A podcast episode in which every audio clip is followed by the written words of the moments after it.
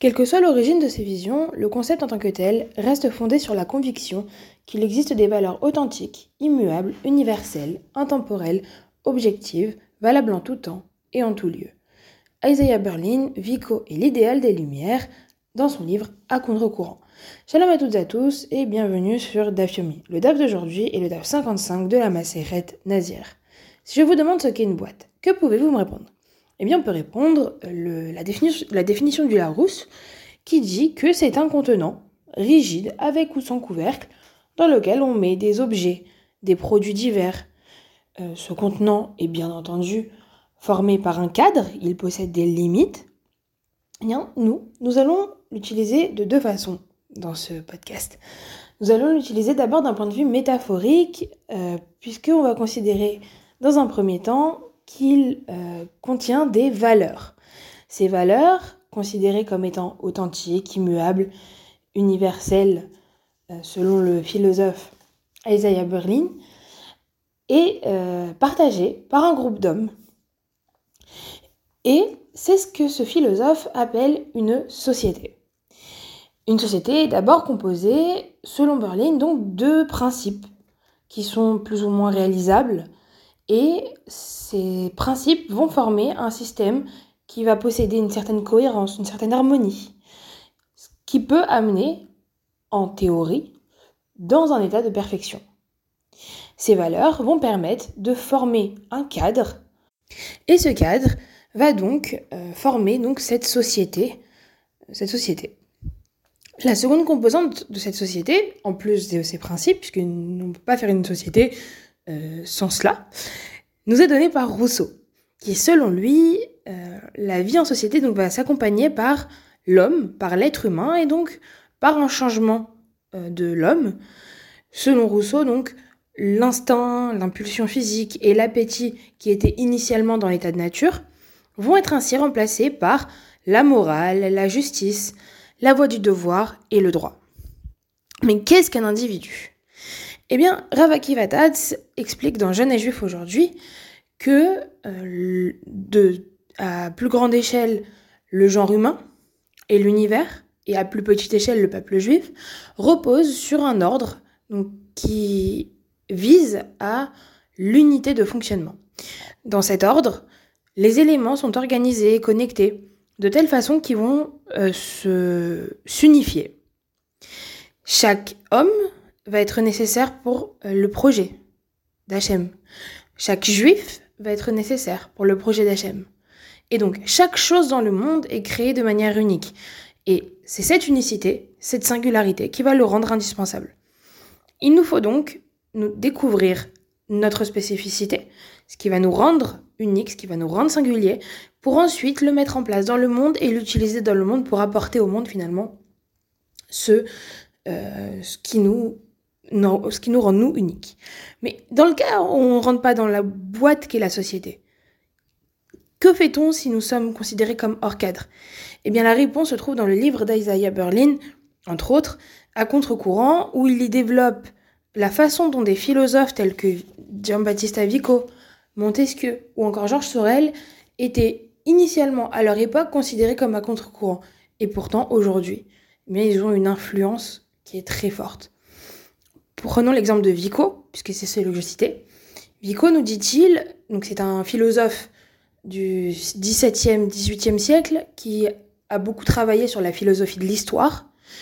Euh, il va, dans sa vision de l'histoire, se distinguer à la fois du relativisme, puisque en effet, pour lui, euh, il n'est pas nécessaire d'assimiler à, notre monde les conceptions des, des autres sociétés, des sociétés passées, même si on peut les comprendre, on peut les décrire et on peut les, expliquer, même de façon imparfaite. Et il se distingue aussi de l'absolutisme qui comparait entre elles les différentes œuvres des différentes époques euh, et qui jugeait si une œuvre de telle époque était supérieure ou non à une, œuvre d'une autre époque. Euh, pour Vico, il va considérer que dans chacune des époques qui vont se succéder, il y a un mode d'expression unique, euh, nous dit Berlin, qui lui est propre. Et euh, l'histoire, c'est donc vivre les différentes phases d'un même cycle. Et donc, en se démarquant et en exprimant sa pensée qui était singulière et à contre-courant, eh bien, il a changé, euh, il a participé à changer la vision de, l'histoire.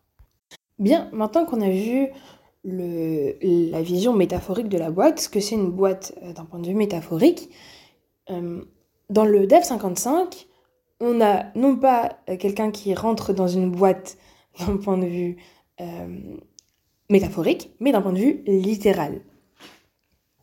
Dans le cas, qui est dans le cas dont parle l'Agmara, on nous parle d'un homme qui rentre dans le pays des nations, non pas à pied, mais qui, se trouve euh, dans une boîte, un coffre ou une armoire quand il rentre. Euh, Rabbi Yehuda Anassi va le juger, lui, rituellement impur, et Rabbi Yossi, le, le fils de Rabbi Yehuda, va le juger pur.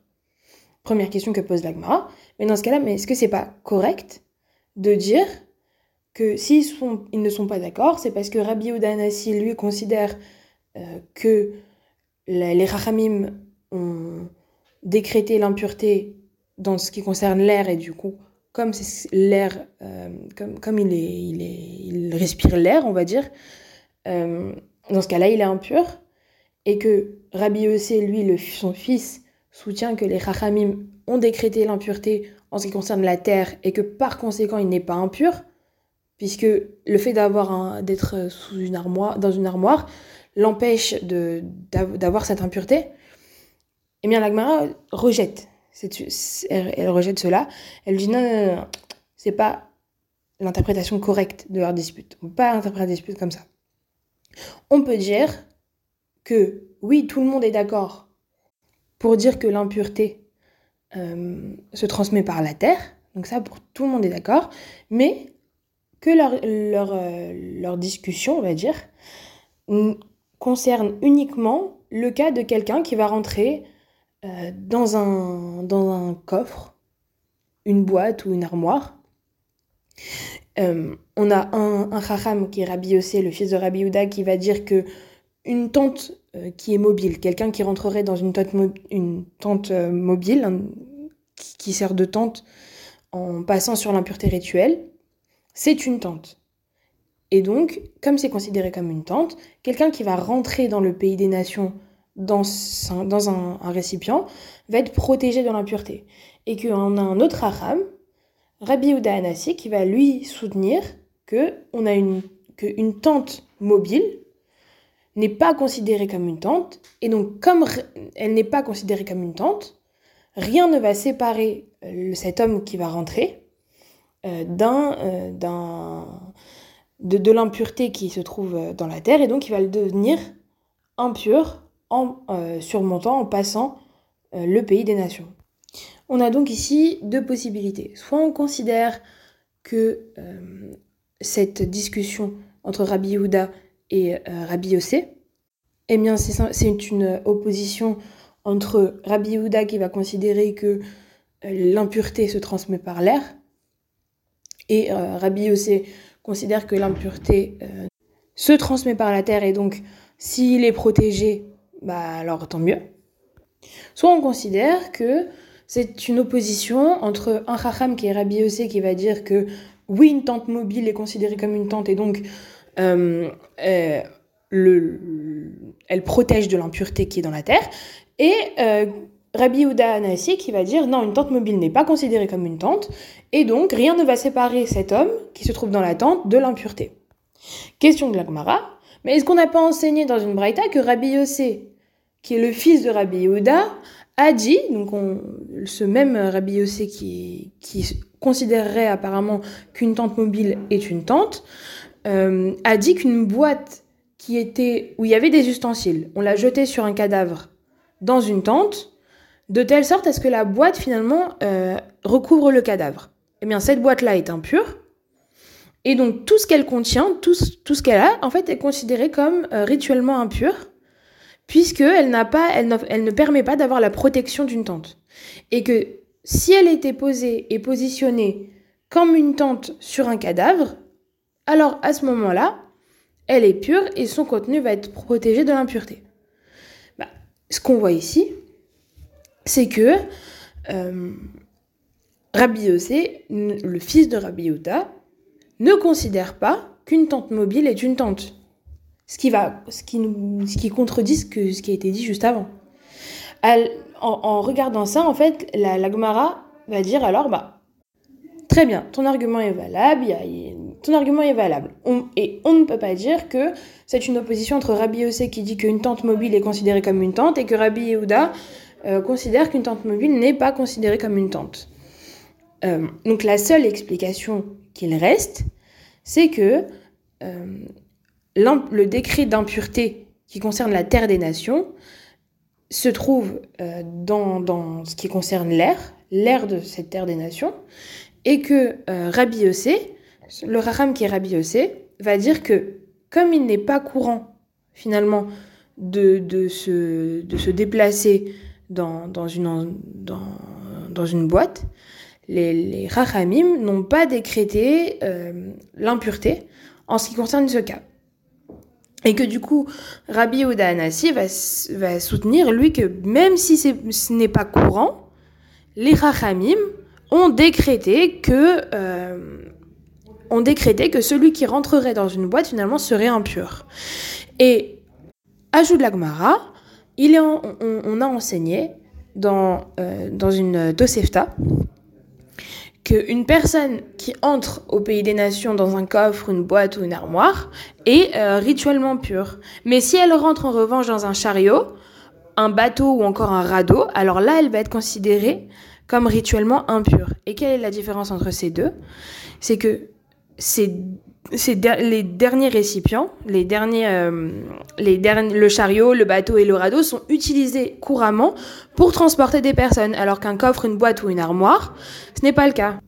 Donc pour conclure, quelqu'un euh, qui rentrerait dans une boîte, une armoire ou un coffre sur la terre des nations serait considéré euh, comme pur, à part si, nous dit l'Agmara plus tard, euh, quelques lignes plus loin, à part si euh, il enlève sa tête ou la majorité de son corps dans le pays des nations. Et c'est ce que dit, euh, c'est une autre explication de cette discussion entre Rabbi Yossé et Rabbi Yehuda, Rabbi Yehuda Anassi, puisque Rabbi Yossé dit euh, on, peut, on peut dire que Rabbi Yossé dit que oui, il est euh, pur s'il rentre dans un coffre, une boîte ou une armoire, à part s'il va enlever sa tête ou la majorité de son corps euh, de, de, cette armoire ou de cette boîte.